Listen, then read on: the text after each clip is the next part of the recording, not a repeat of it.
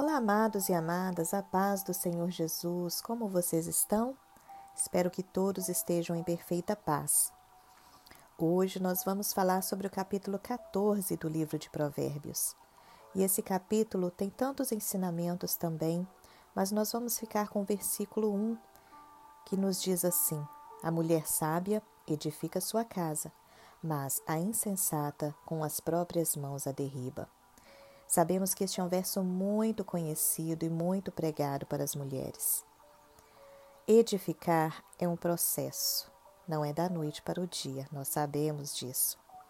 E confesso que eu aprendo todos os dias um pouco como desenvolver esse processo no meu dia a dia, e eu creio que cada mulher da mesma forma. No penúltimo devocional, no capítulo 12, nós falamos sobre raízes. E eu creio que a edificação precisa sim dessa base, dessas raízes. Eu creio que o alicerce é feito de coisas simples, pois Deus ele não iria pedir nada que nós mulheres não conseguíssemos fazer, não fôssemos capazes de desenvolver, não é verdade? Mas a questão é que às vezes o simples se torna tão complicado porque nós mesmas o complicamos. Queremos, na nossa euforia, fazer tudo perfeito, fazermos tudo, tudo, e nos esforçamos tanto para que todas as coisas saiam impecáveis. Mas será que é isso a edificação do lar? Cada família tem a sua rotina, tem o seu modo de vida, sua maneira de agir, sua maneira de viver. E creio que antes de edificar um lar, nós precisamos primeiro nos edificar como mulheres. Pensa numa mulher cansada, estressada, porque trabalhou o dia inteiro, deixou tudo impecável, mas quando o esposo chega em casa e os filhos, ela não tem mais energia para desfrutar com eles. Já percebeu que quando estamos exaustas, a tendência é ficar ner ficarmos nervosas com pouca coisa? Talvez responder de qualquer maneira? Precisamos orar por nós mesmas, antes de tudo, pedindo a Deus que nos ajude e direcione. Que Deus possa limpar o nosso coração e a nossa mente de tantas coisas que nos preocupam. Precisamos também cuidar de nós não só fisicamente, é importante sim o, o exercício físico, a alimentação, mas o emocional também. Tirar um tempo para desacelerar, como nós precisamos disso. As mulheres têm essa facilidade de administrar um lar, mas administrar um lar às vezes se torna mais desafiador que administrar uma empresa.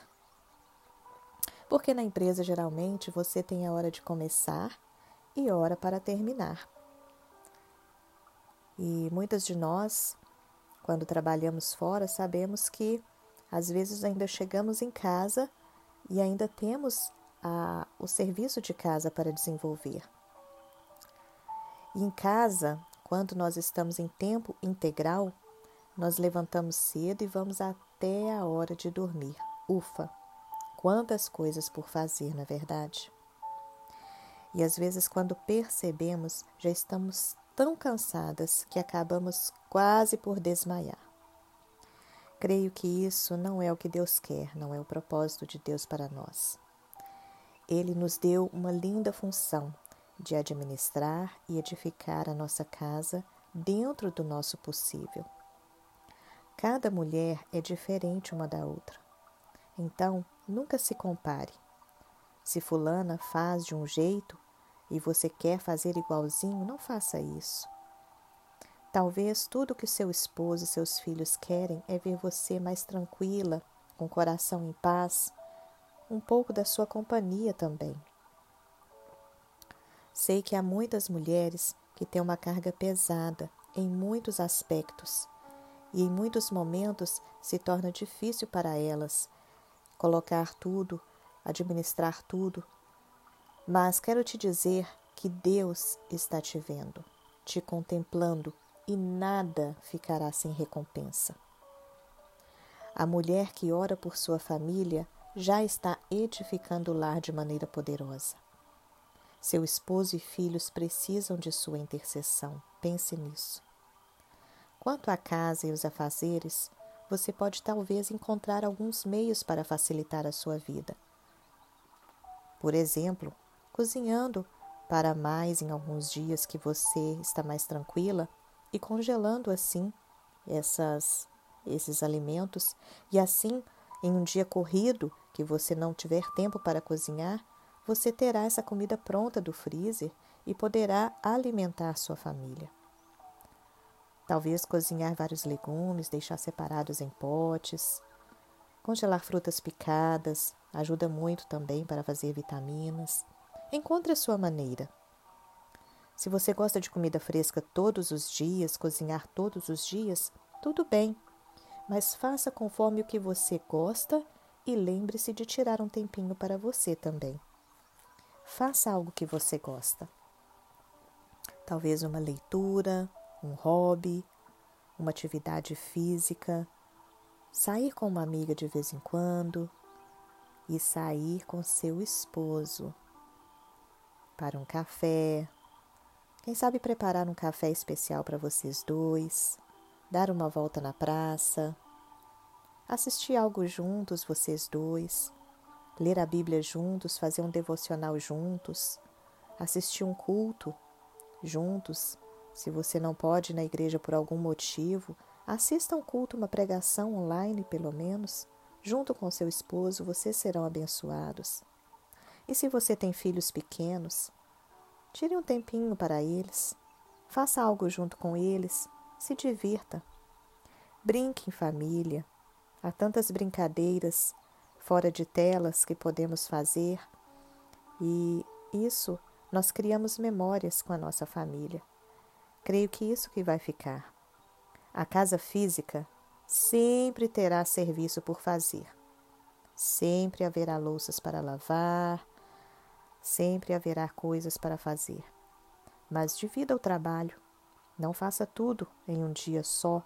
Você pode dividir. Há coisas que precisamos fazer todos os dias. Mas, por exemplo, uma limpeza da casa, talvez podemos dividir. Cada cômodo em um dia específico, não gaste todo o seu tempo de uma vez na casa até ficar exausta. Tudo passa, lembre-se, mas a mulher que edifica sua casa será lembrada por todas as coisas que fizeram juntos em família e será realmente abençoada. Como temos edificado a nossa casa? Como tem sido para você esse tempo presente? Pense nisso.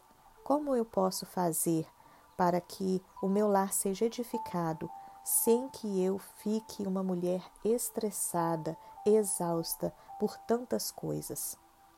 Talvez eu precise me programar mais, talvez eu precise colocar no papel as coisas que eu posso projetar e dividir.